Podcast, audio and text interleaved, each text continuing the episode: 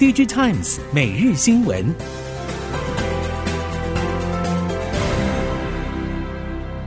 听众朋友们好，欢迎收听 DigiTimes 每日新闻，我是王方月，现在为您提供今天的科技产业新闻重点。首先带您关心。台积电去年营运表现优于预期，全年营收比二零二二年小幅减少百分之四点五。半导体业者表示，近年不断传出三星和 Intel 可能抢单，但最终结果还是由台积电独拿。而 NVIDIA 与 AI 晶片的贡献有限，其他客户砍单力道并不小。最主要还是苹果订单持续进补。随着苹果占台积电营收比重随着先进制程价格飙升，也显见三星和 Intel 抢单至少五年无望。如何填补巨额投资黑洞？将是艰难挑战。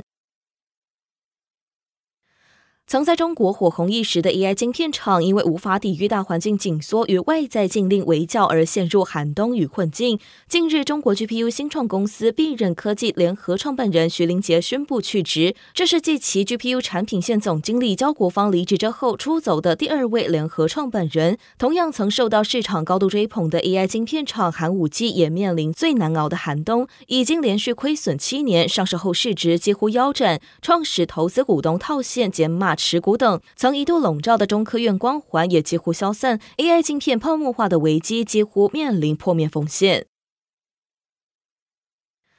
随着先进制程朝向三二纳米甚至埃米前进，制程萎缩带来的 PPA 提升，越来越难满足电子产品升级换代对晶片的需求。泰媒体报道指出，过去五年间，中国 EDA 业者的数量已经从十家大幅成长到一百二十家以上。复旦大学微电子学院院长张卫直指，尽管中国已经初步建立了国产 EDA 生态，但目前此生态还是相对脆弱。尽管中国业界期待本土 EDA 能够透过购并整合来壮大，但华为前副总裁、现任中欧资本董事长张俊认为，如果各家业者无法从技术上取得不可或缺的地位，并且发展出成熟商用化的模式，整并的方式依旧只是纸上谈兵、空中楼阁。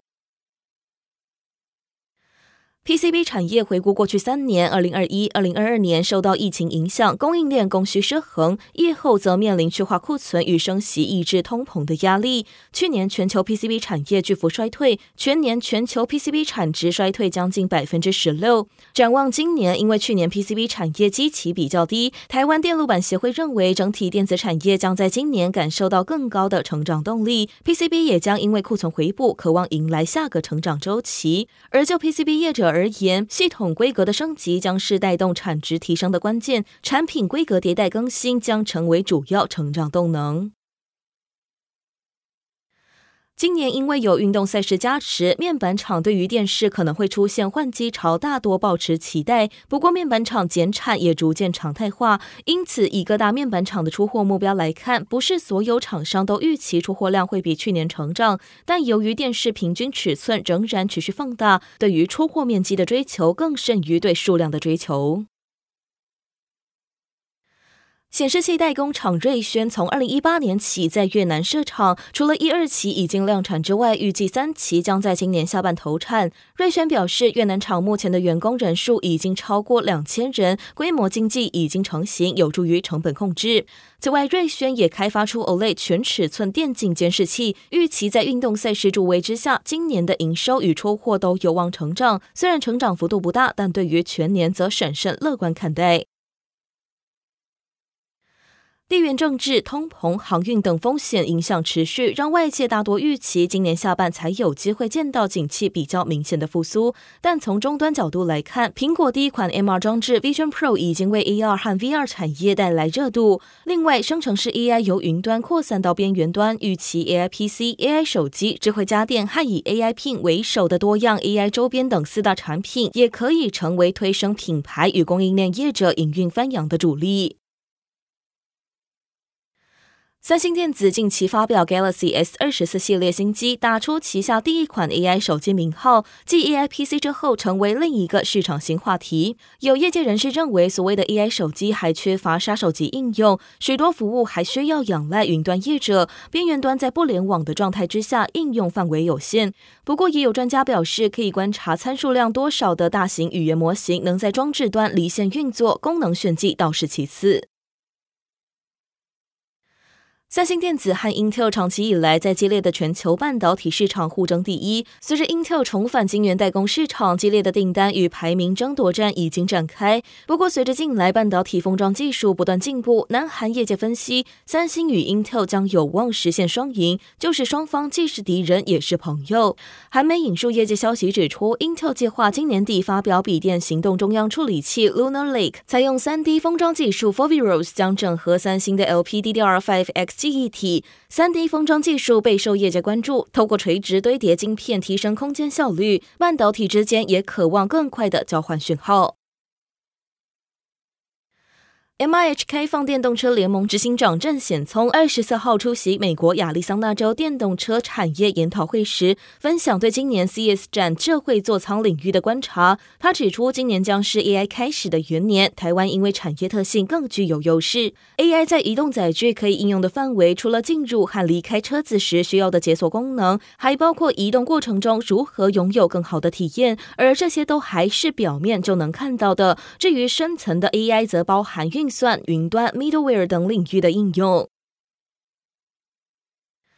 S&P Global 预测台湾今年经济成长可以达到百分之三点二，出口成长则可以达到百分之十九点二。不过，经济部国际贸易署副署长李冠志表示，今年的进出口能否从去年的低迷情况复苏，甚至有没有可能至少恢复到二零二一年的水准，其实还有很多因素要考虑。第一季是电子产业的淡季，加上升息递延效应、中美贸易纷争、俄乌战争、以哈战争等地缘政治风险不确定因素还没有结束，现在又有红海冲突，造成航运成本升高，恐怕会干扰全球景气复苏力道。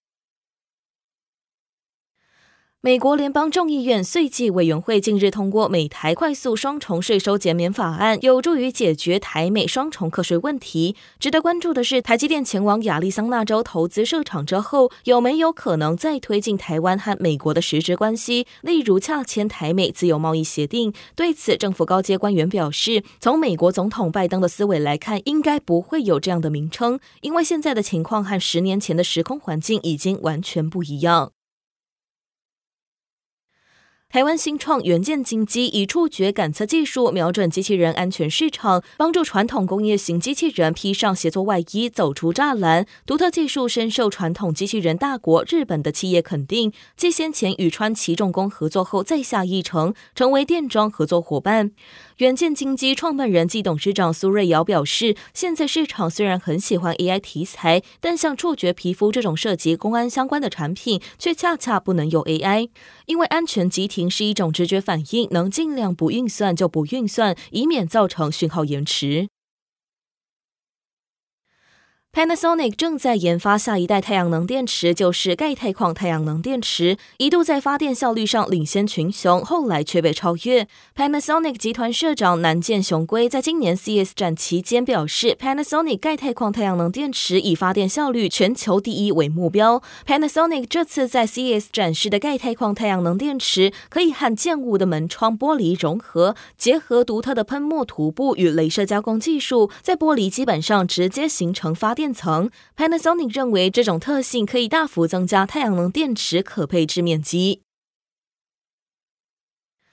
印度总理莫迪日前参加印度教圣城阿尤德亚罗摩神庙的神像开光典礼结束后，在社群媒体发文表示，受到开光仪式的启发，打算启用全国一千万家户屋顶安装太阳能的计划，让阳光照亮印度人民。印度智库能源、环境与水源理事会指出，从电力与能源安全总成本来看，屋顶太阳能扮演重要角色。政府这项举动是借由降低技术成本，提供消费者得以负担的电力。毕竟，一旦设置了太阳能板，未来二十五到三十年的电力成本就固定，但来自电网的电费还是会持续上涨。以上新闻由 digit times 电子时报提供，翁方月编辑播报，谢谢您的收听。